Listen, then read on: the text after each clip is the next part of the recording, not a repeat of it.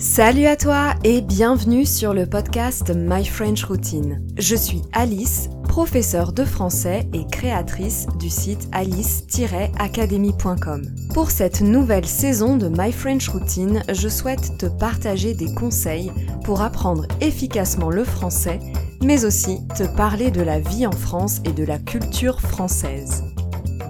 Pour recevoir les nouveaux épisodes en exclusivité avec la transcription et du contenu supplémentaire en français, je t'invite à t'inscrire à ma newsletter. Le lien est dans la description. Sans plus attendre, je te souhaite une bonne écoute.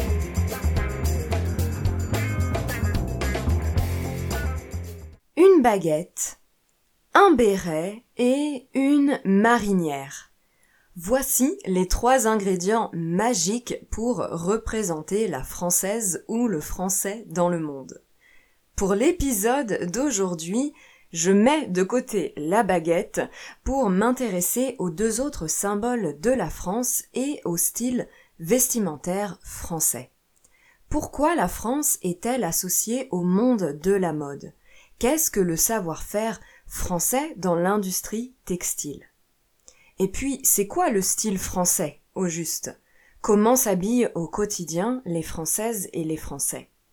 Et enfin, d'où viennent le béret et la marinière? Et sont-ils encore portés aujourd'hui par les Français? Ça fait beaucoup de questions, mais promis, je vais y répondre dans cet épisode. La renommée de la France dans le monde de la mode ne date pas d'hier. Elle remonterait à l'époque de Louis XIV à Versailles. Les tailleurs et les modistes français avaient alors la réputation d'être les plus talentueux. Et les dames de la haute société européenne voyageaient régulièrement jusqu'à Paris pour y acheter vêtements et accessoires. C'est vrai qu'on parle beaucoup de Paris comme de la capitale de la mode, même s'il y a aussi Milan, Londres ou New York. La spécificité de la France, c'est qu'elle a inventé la haute couture. Le terme haute couture est d'ailleurs juridiquement protégé depuis 1945 et réservé à la France. La haute couture, c'est le secteur professionnel dans lequel exercent les créateurs de vêtements de luxe.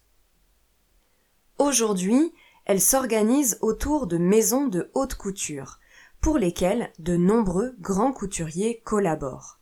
Au total, 14 maisons bénéficient de l'appellation haute couture, dont les plus connues sont Chanel, Christian Dior, Givenchy et Jean-Paul Gaultier. Les maisons de haute couture doivent répondre à un certain nombre de critères, dont le travail réalisé à la main dans les ateliers de la maison, le caractère unique des pièces réalisées sur mesure et l'organisation de deux défilés par an, l'un en janvier et l'autre en juin ou juillet. On oppose traditionnellement la haute couture au prêt-à-porter qui propose, lui, des vêtements standardisés et produits en série. En réalité, de nombreuses maisons de couture produisent en parallèle du prêt-à-porter pour pouvoir être rentables, car très peu de personnes peuvent s'offrir des créations haute couture. Généralement, les maisons de couture créent des modèles plus abordables financièrement à partir des collections de haute couture. On parle de prêt-à-porter des couturiers qui s'opposent au prêt-à-porter industriel. L'appellation haute couture permet avant tout de protéger des savoir-faire traditionnels français comme la dentelle ou la maroquinerie, mais ils sont réservés au monde du luxe. Les vêtements de prêt-à-porter ne bénéficient pas de la même qualité et il faut dire que depuis les années 70, la plupart des usines textiles ont été délocalisés dans les pays méditerranéens ou en Europe de l'Est où la main-d'œuvre est moins chère. Le filage, le tissage, la teinture et les découpes ont été externalisés et séparés. Et pourtant, il n'est pas rare de voir de nombreuses marques de prêt-à-porter afficher la mention Made in France ou fabriqué en France sur leurs vêtements, alors que la matière première vient de Chine. Mais c'est possible de porter la mention fabriqué en France à partir du moment où la dernière étape, la confection, a été réalisée en France. Alors, est-ce qu'on peut encore parler de véritable fabrication française? Eh bien oui, heureusement, parce que la situation change et s'améliore depuis quelques années. De plus en plus d'entreprises françaises de mode se tournent vers un modèle de production éthique, tant sur le plan environnemental et écologique que sur le plan humain. Ces entreprises font à nouveau appel au savoir-faire traditionnel français et permettent de préserver ou de créer des emplois en France tout en réduisant leur impact sur le réchauffement climatique. C'est un véritable système vertueux. Il faut dire que la crise sanitaire a eu un fort impact sur nos habitudes de consommation. En France, les gens valorisent de plus en plus l'artisanat local et la fabrication française. Et ils sont généralement prêts à dépenser plus pour avoir un produit éthique de meilleure qualité. Puisque la simple appellation fabriquée en France n'est pas réellement gage de fabrication et qualité française, d'autres labels ont été développés comme Origine France Garantie qui prend en compte deux critères. La moitié du prix de fabrication doit être obtenu en France et les caractéristiques reconnues essentielles du produit doivent provenir de l'Hexagone, donc de la France. Je pourrais te citer deux entreprises très connues certifiées Origine France Garantie. La première, c'est le slip français qui vend aujourd'hui bien plus que des sous-vêtements pour hommes. Ils vendent aussi des vêtements, des chaussures et des maillots de bain pour hommes et femmes. Tous les produits du slip français sont fabriqués en France, du fil au vêtement fini. La teinture, le tissage, le tricotage, la découpe, la confection et la distribution. Le coton brut est encore importé en majorité, mais la marque produit de plus en plus de vêtements en coton recyclé provenant de sources françaises. L'autre entreprise, c'est 1083. 1083 kilomètres, c'est la distance qui sépare les deux villes les plus éloignées de l'Hexagone. Menton, dans le sud-est, et Porspoder, un petit village au nord de Brest en Bretagne. Cette entreprise, cette entreprise propose des jeans pour hommes et femmes fabriqués en France, donc à moins de 1083 km de chez soi. Bon, j'ai beaucoup parlé de marques, de vêtements, de savoir-faire et de fabrication, mais concrètement, comment s'habillent les Françaises et les Français au quotidien? Je ne sais pas si tu as déjà étudier la manière dont les personnes s'habillent dans ton pays, s'il y a des tendances que tu remarques euh, et que tu peux te dire ah oui lui ou elle il vient de mon pays parce que elle ou il porte ce pantalon ou ces chaussures. À Paris, j'ai beaucoup travaillé dans des lieux touristiques en parallèle de mes études, à l'aéroport, aux Galeries Lafayette ou au musée d'Orsay, et je m'amusais à deviner la nationalité des gens en fonction de leurs vêtements et de leur look. On ne se rend pas compte quand on vit dans un pays de l'influence de la culture, de la société et des marques dans la manière de s'habiller. Mais si tu observes bien, tu vas remarquer par exemple que tous les jeunes vont porter ce sac à dos ou ces baskets de cette marque en particulier ou que toutes les femmes vont avoir cette coiffure ou cette couleur de cheveux. Alors si on devait définir un style français, ce serait quoi? Déjà, la base de la base, c'est de comprendre que le style français par excellence, dans les habits, dans la coiffure ou dans le maquillage, c'est la sobriété. L'idéal, ce serait d'être bien habillé, bien coiffé et bien maquillé sans le montrer. Il faut que tout paraisse naturel. Les vêtements doivent être de qualité, bien coupés, mais sans qu'on voit le logo de la marque. Le maquillage ne doit presque pas se voir. Le teint doit être parfait, mais exit le contouring, par exemple. Un peu de blush sur les joues et du mascara sur les cils. Et pour un côté chic, classique, un beau rouge à lèvres bien rouge. En fait, on mise tout sur la bouche.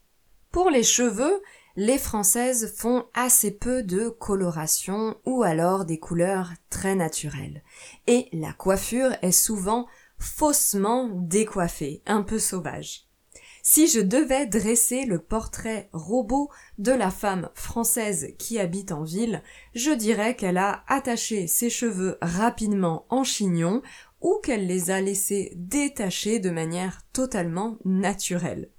Maquillage sobre comme je l'ai dit, avec du rouge à lèvres pour celles qui travaillent dans les bureaux, une chemise blanche, un jean bleu droit, des ballerines ou des bottines en hiver et des sandales tropéziennes en été. Le tout accompagné d'un petit sac à main de marque Chanel par exemple et éventuellement un foulard en soie.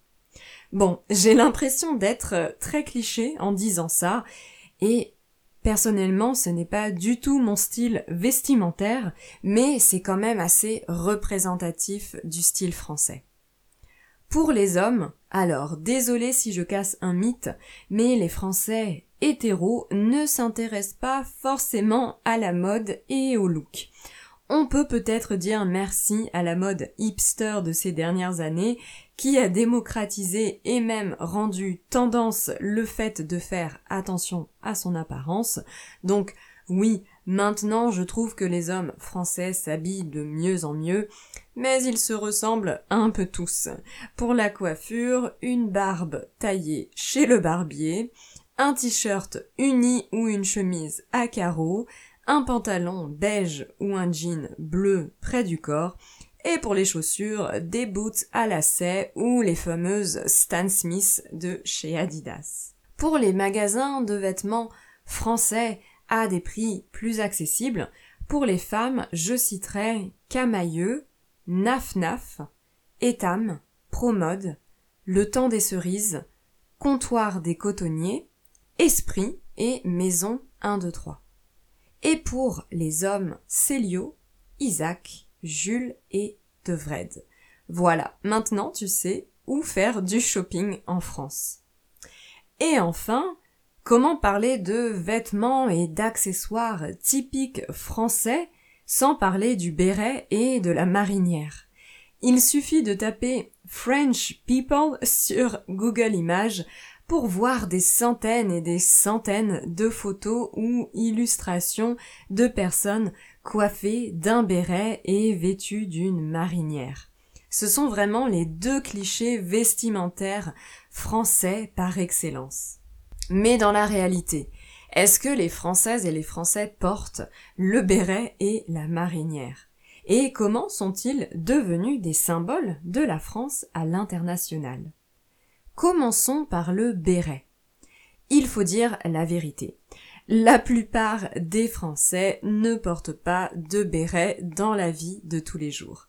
Je ne dis pas que c'est impossible de croiser quelqu'un avec un béret dans la rue en hiver, mais c'est assez rare parce que il y a une connotation très forte. Ça fait vraiment cliché français. Personnellement, je crois que je n'en ai jamais vraiment porté. Pourtant, je trouve le béret très joli, mais ce n'est pas très commun.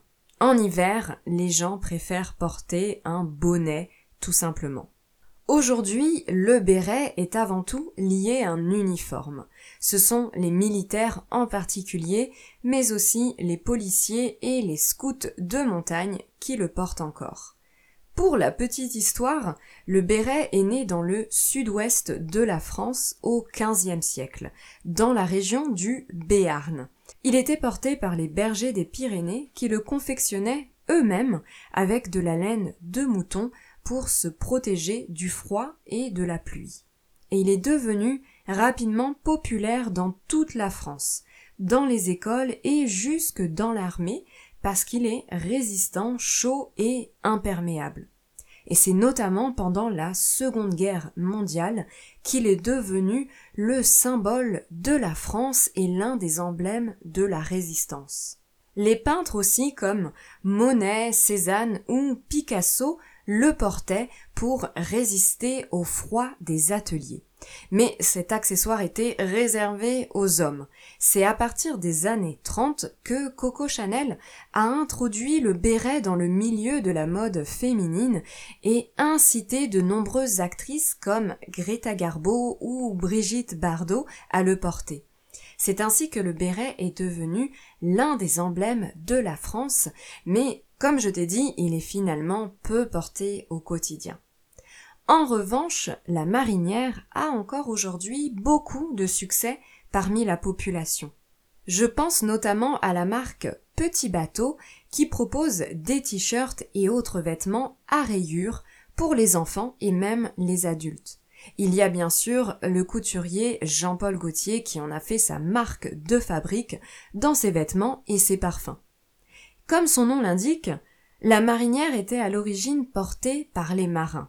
Et attention, elle devait respecter des codes très précis.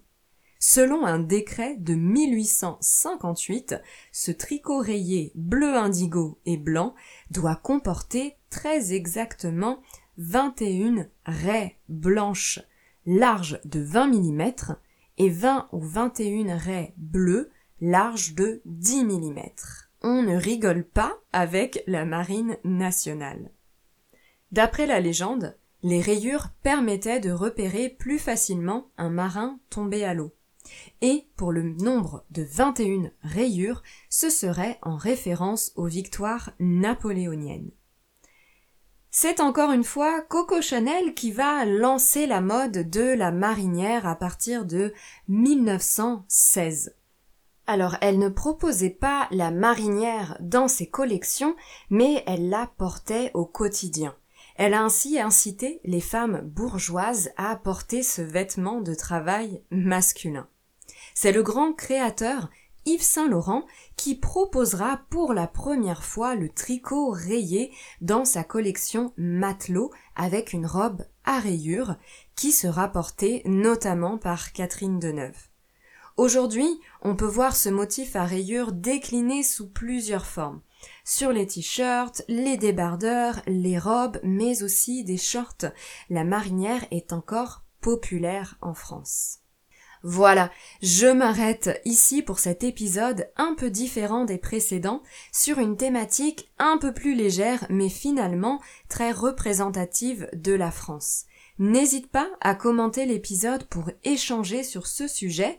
N'hésite pas à me dire si tu as remarqué des similitudes ou des différences concernant les habitudes vestimentaires dans ton pays. Je te souhaite une belle journée ou une belle soirée. Merci beaucoup d'avoir écouté l'épisode jusqu'à la fin. N'hésite pas à m'écrire pour échanger sur ce sujet avec moi tu trouveras mes coordonnées sur le site alice-academy.com. Si tu es inscrit à ma newsletter, tu recevras chaque semaine le lien de l'épisode et de la transcription ainsi que du contenu exclusif en français. Je te souhaite une très bonne journée et te dis à la semaine prochaine.